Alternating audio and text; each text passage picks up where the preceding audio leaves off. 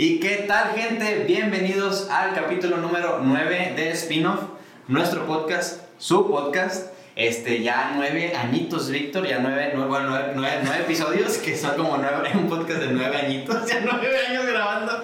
Un podcast de nueve añitos, ya nuestro podcast ya, este, ya puede comer paletitas, ya puede comer todo tipo de alimentos. Sí. Este, muy padre. ¿Cómo estás, Víctor? Muy bien. eh, evidentemente, como lo dices, ya nueve capítulos, no nueve.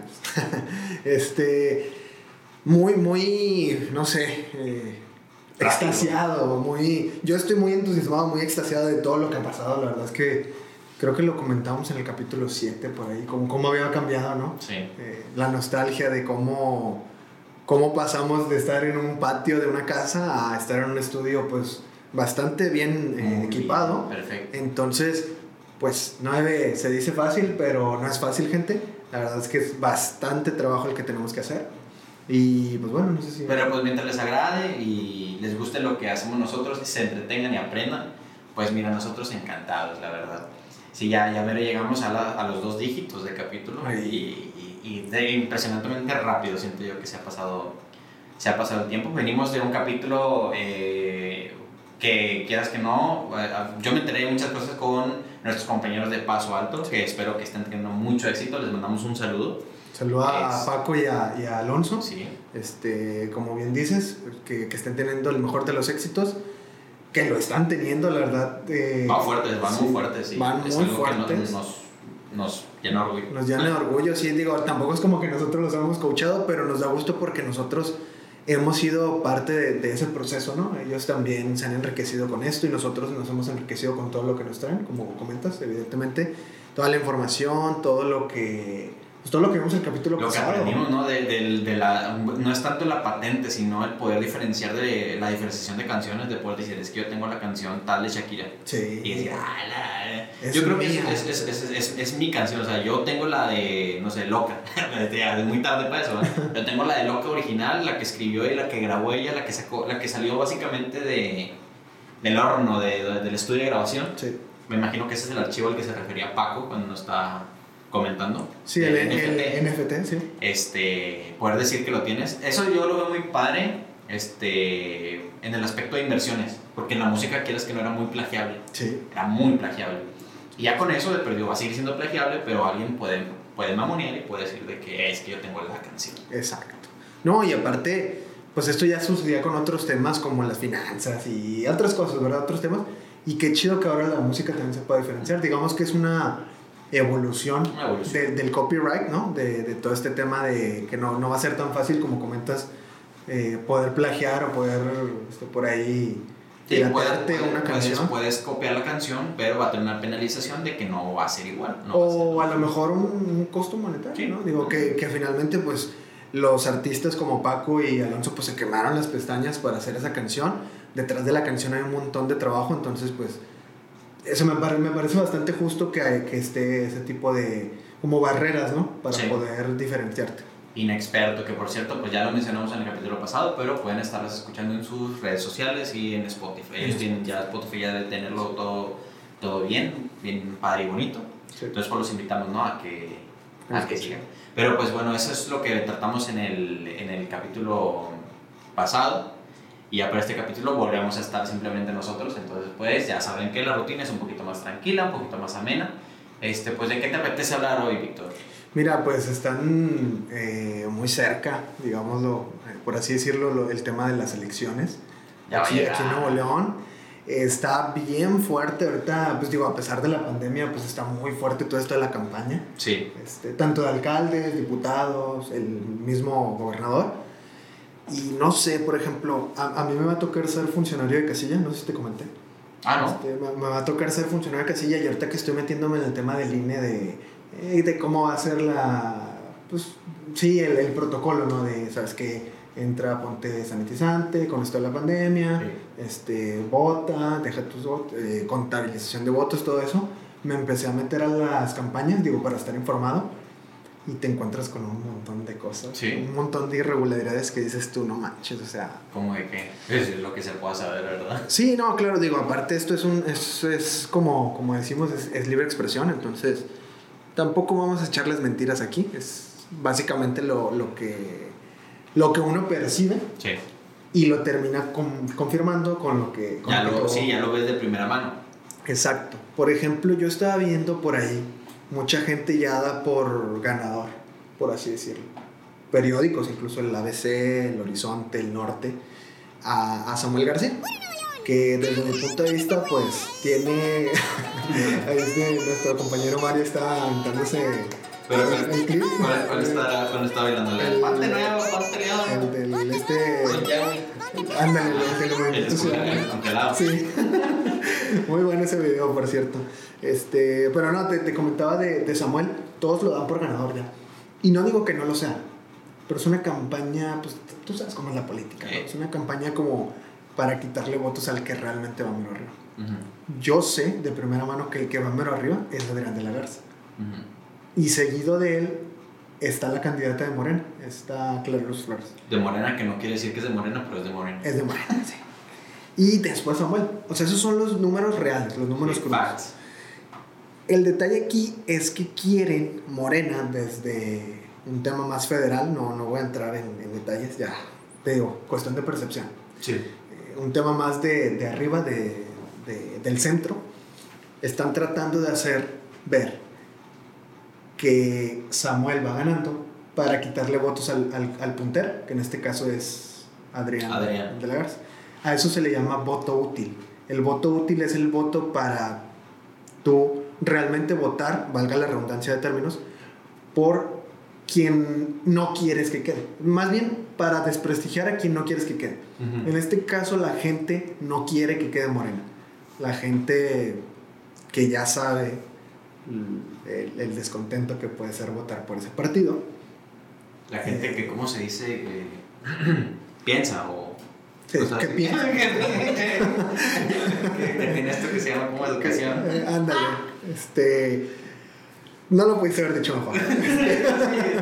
Eh, eh, pero, o sea, a lo que me refiero es que, así, a grosso modo, la gente no quiere que quede Morena aquí en, en Nuevo León por muchas circunstancias, que, otra vez, ustedes ya percibirán, ya saben de qué hablo, y el voto útil sería votar por el puntero, que en este caso es Adrián de la Garza. Mucha gente no quiere votar por el partido que viene, que es el PRI. Entonces, dicen que va a ganar Samuel para quitarle votos a Adrián. El voto crudo que es lo, lo que va de cajón, es el 30% de Morena, ya de, de cajón. Hay 30% de gente mm, no tan pensante Ok, que, este, que va a votar por Morena. De inteligencia distraída. Ajá, de ley. Entonces dices tú, 30% es bastante. Sí. Es un ramo. Es, es- es un, es un resto. Entonces dices tú, bueno, yo el voto útil es- se lo doy a Adrián de la Garza. Esté o no esté de acuerdo, simplemente para que no quede Morena, por así decirlo. Entonces, Morena está teniendo esta campaña de desprestigio, por así decirlo, de hacer, que, hacer ver que Samuel está ganando para que vayan a votar por Samuel y los votos no se vayan con Adrián y así baje su porcentaje, el de- votos y así ellos puedan repuntar. Al final de cuentas, como lo menciono, todo es cuestión de percepción. Y eso se ve en, en todos los rubros de la política al momento de votar. Legisladores, diputados, incluso el presidente. Hay series que lo dicen, gente. En las votaciones presidenciales del 88, por ejemplo, le hacían ver a la gente que iba ganando el candidato del PRI, Carlos. Salinas de Gortari, que finalmente quedó, pero en realidad iba ganando Cuauhtémoc Cárdenas. ¿Y qué pasó? Pasó que la gente empezó a votar, o más bien a no ir a votar. Sí. Esa es otra.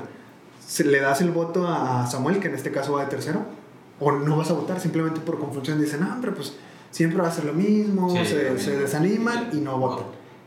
Y te digo, el voto crudo lo tiene Morena.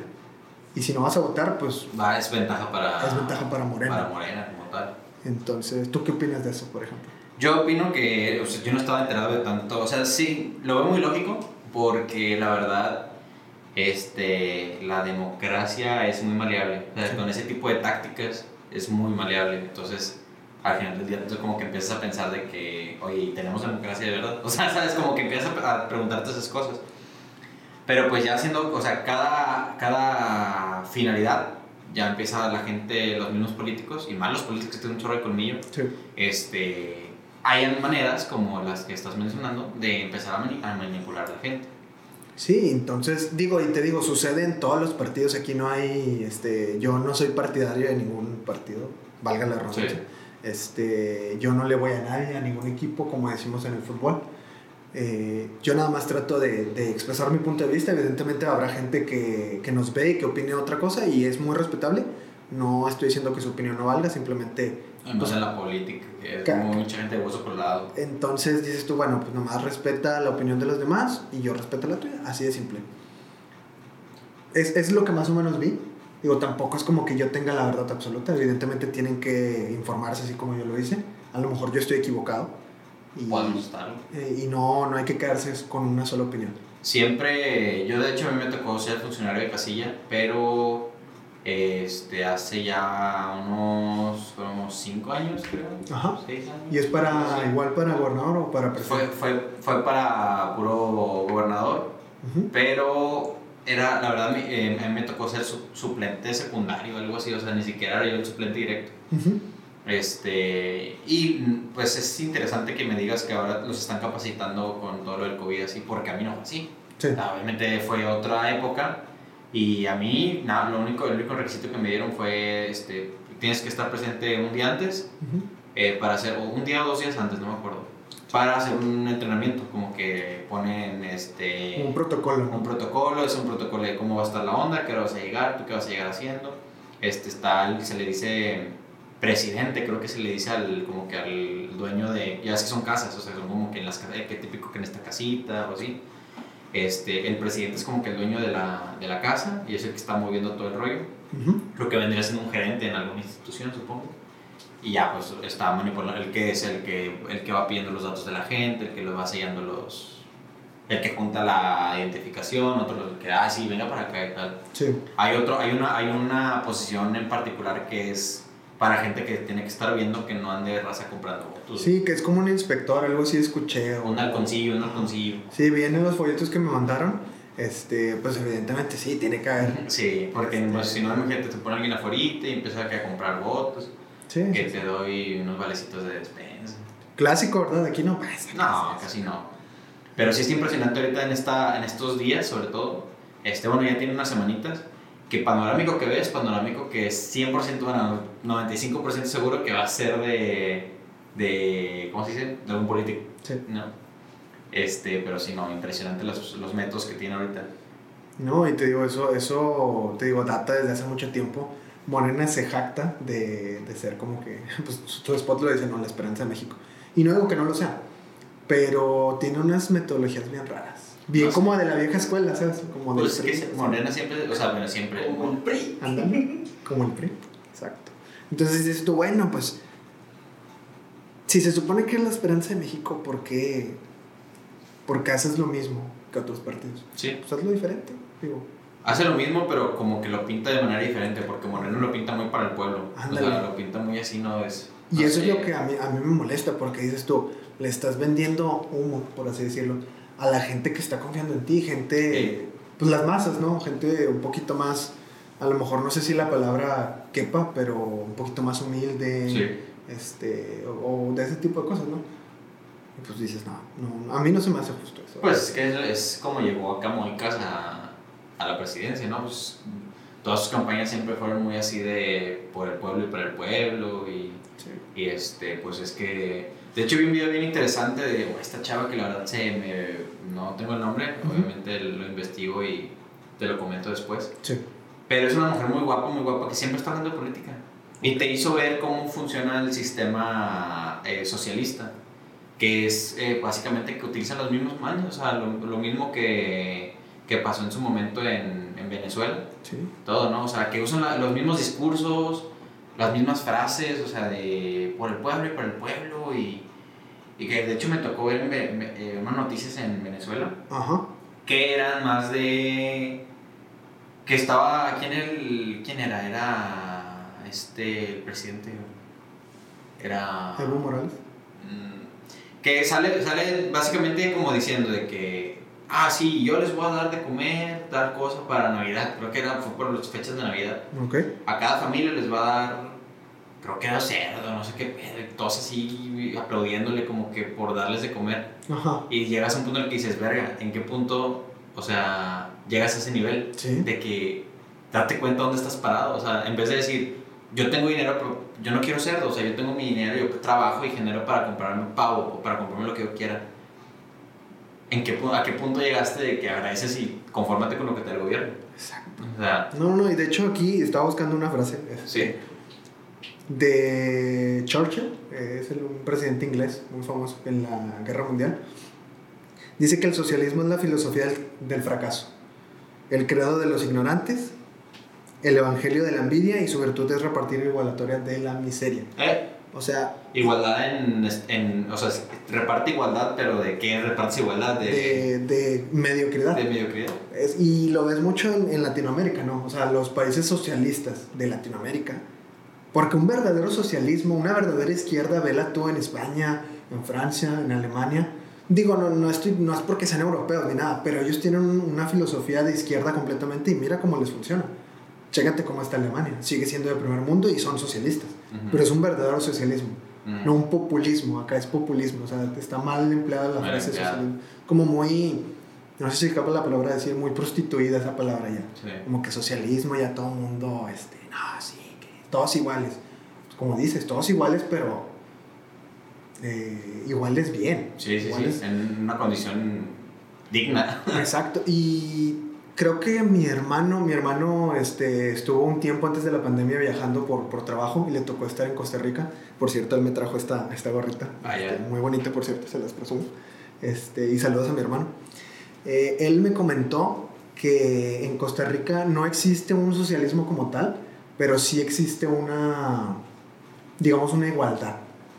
Ex- ahí nadie es pobre ni rico, ¿sabes? Existe, todos somos Me parece media. complicado de creer. Es, es muy complicado porque pues en México existe una desigualdad increíble, Sí. ¿sabes? Pero él también se quedó muy impresionado y nos comentó, pues no nada más a mí, a mis papás también.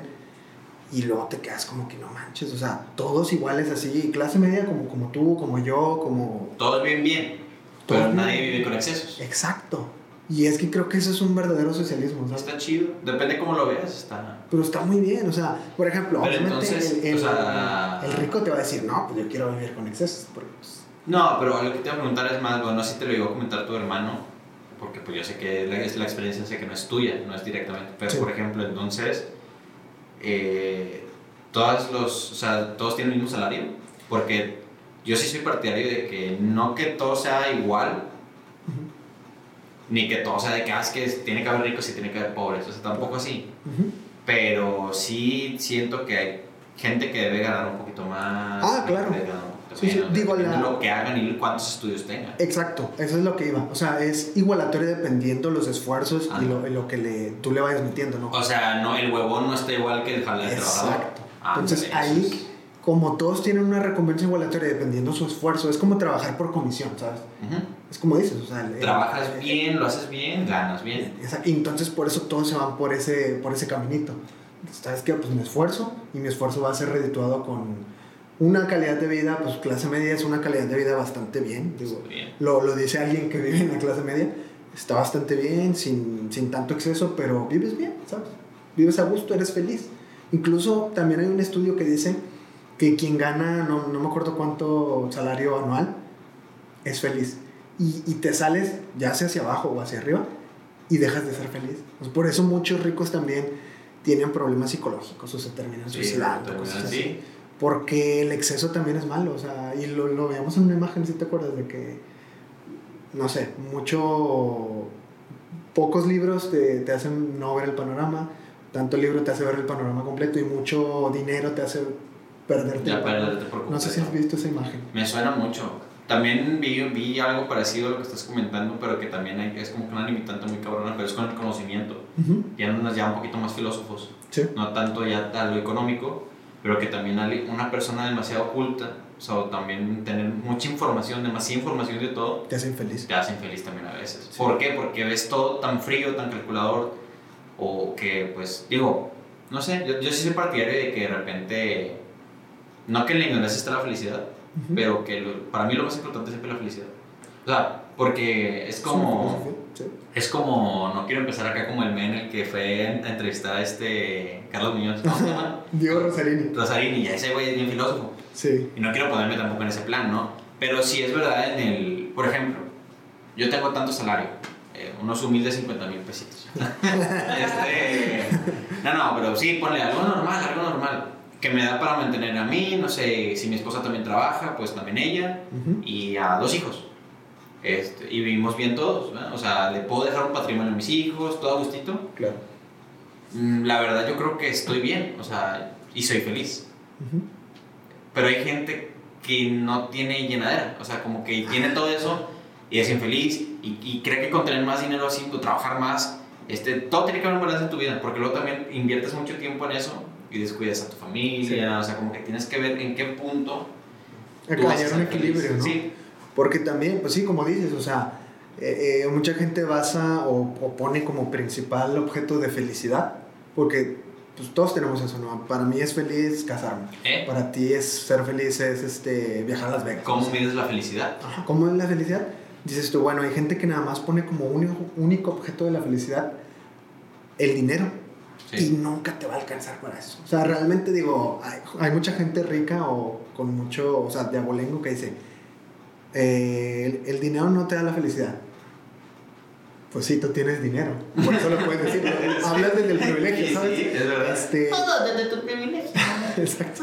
De hecho, como dato, el salario promedio pa- eh, en México para definir clase media es de 16 mil pesos. 16 mil pesos, ok. Entonces, escuchen, gente, lo repito por si no se escuchó. El salario promedio en México para demostrar, eh, para este, catalogarte como clase media es de 16 mil pesos. Pero de ingreso depende para qué familia, si es una familia. Ingreso Sí, mensual, sí, ¿verdad? ¿no? Ingreso mensual. Ingreso mensual de 16 mil pesos. Ojo al dato de, de Mario, es muy interesante. Y, perdón, es que me, me estaba en un punto y me... este que la gente digo la gente mucho habla desde su privilegio verdad pero Sí. por ejemplo alguien de clase media ya lo dijo y otra persona lo replica de clase media el dinero no está Eh, o sea la, la felicidad no está en el dinero Sí, hay más cosas. Eh, Pero es un balance, es que volvemos al balance. O sea, pues también si no tienes. si ocupas nada, dinero o sea, para, para tener salud para tener salud. Para tener salud tener ocupas dinero. Pagarte tu gustito para hacer. Pues, para, a lo mejor a la gente le hace feliz comer. Pues hay.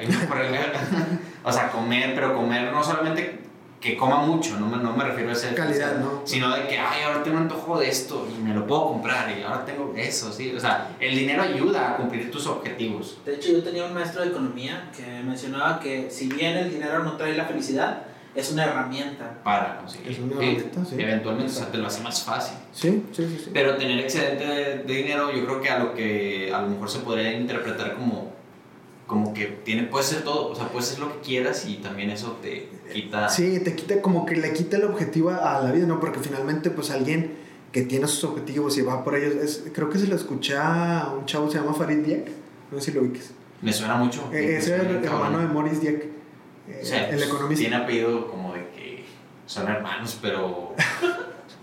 pero, pero es que no, es que no ocupo. Bueno, es un chavo que filosofa mucho también, Ah, eh, como Rusarín. ah, es un entendido. Sí, sí, sí, pero... Pero Está bien avionado, sí. Entonces el chavo, yo compartí una publicación de él que me encantó. Dice que el- la felicidad o, o- Vaya, sí, bueno, la felicidad no está en el objetivo, sino en el camino. En el y yo muchas veces he repetido eso y lo veo bien simple con la facultad, por ejemplo. Ujú. Cuando tú obtienes el título, que te dan el título, tú, tú, por ejemplo, te pregunto a ti directamente, ¿te sentías feliz?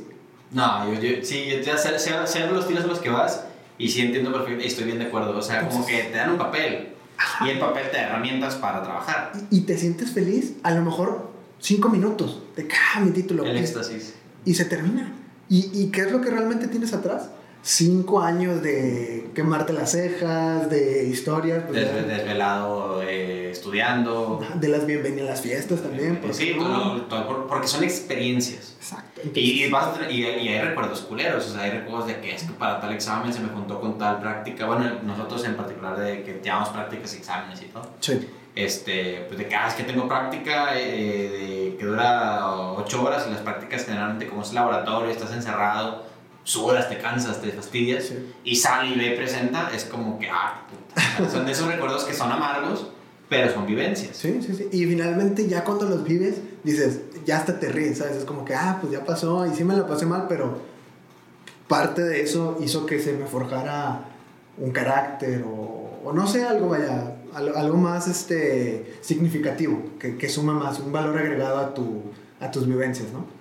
Entonces, Pues sí, yo creo que si algo se puede rescatar, porque ya este, vamos con el tiempo un poquito pues encima, sí, eh, si algo podemos rescatar es que gente disfruten el trayecto de lo que estén haciendo, o sea, porque volviendo, o sea, poniéndonos ya un poquito más así filósofos y todo, ya, que, ya aprovechando que andamos en el trip, este, pues siempre que voltees al pasado, o sea, la verdad, lo vas a recordar con mucho cariño. sí, Este, y sí, y yo, yo sí soy partidario de que, bueno, depende de cómo vivas tú la infancia. Ujú. Pero yo en lo personal sí volteo y digo, ay, sí quisiera estar en la secundaria, sí quisiera estar en la prepa. Y cuando estabas eh, eh, parado ahí, dices, ya me quiero, ya quiero yo ser grande, ¿sí me sí, sí, sí. Y pues sí lo recuerdas con mucho cariño, entonces gente, disfruten cada etapa. Este, ¿Cómo pues, a, a nosotros nos faltan muchas etapas, pero ya teniendo esta mentalidad, te lo juro que aprendes a disfrutar el día a día. Como- No, y, y se nota de volada, o sea, se nota de volada en una, en una persona cuando tuvo una infancia feliz, cuando fue un niño feliz. Un claro ejemplo de Ángel y un claro ejemplo mío también. Yo, yo fui muy feliz de niño también, o sea... Y está chido, ¿no? está padre. Está ¿sabes? está. Hubo gente que a lo mejor tuvo que, que trabajar desde niño. Ahorita tenemos a muchos escuchas llorando así de que, recordando así de que no, yo no, güey. Lo siento por ellos. Este, espero, espero, espero que sean, que, que ya, ya puedan encontrar la felicidad ahora que ya son grandes, este, que ya están en otra etapa de su vida. Este, pero pues sí, evidentemente, pues así está el asunto. Entonces, pues nada, gente, ya saben, eh, por favor, ya saben que este, este capitulito solos, pues nos ponemos bien filósofos, nos ponemos bien a gustito. Este, por ahí andamos ya viendo más como eh, pues, proyectitos, ¿no? Invita- invitados que podemos traerles.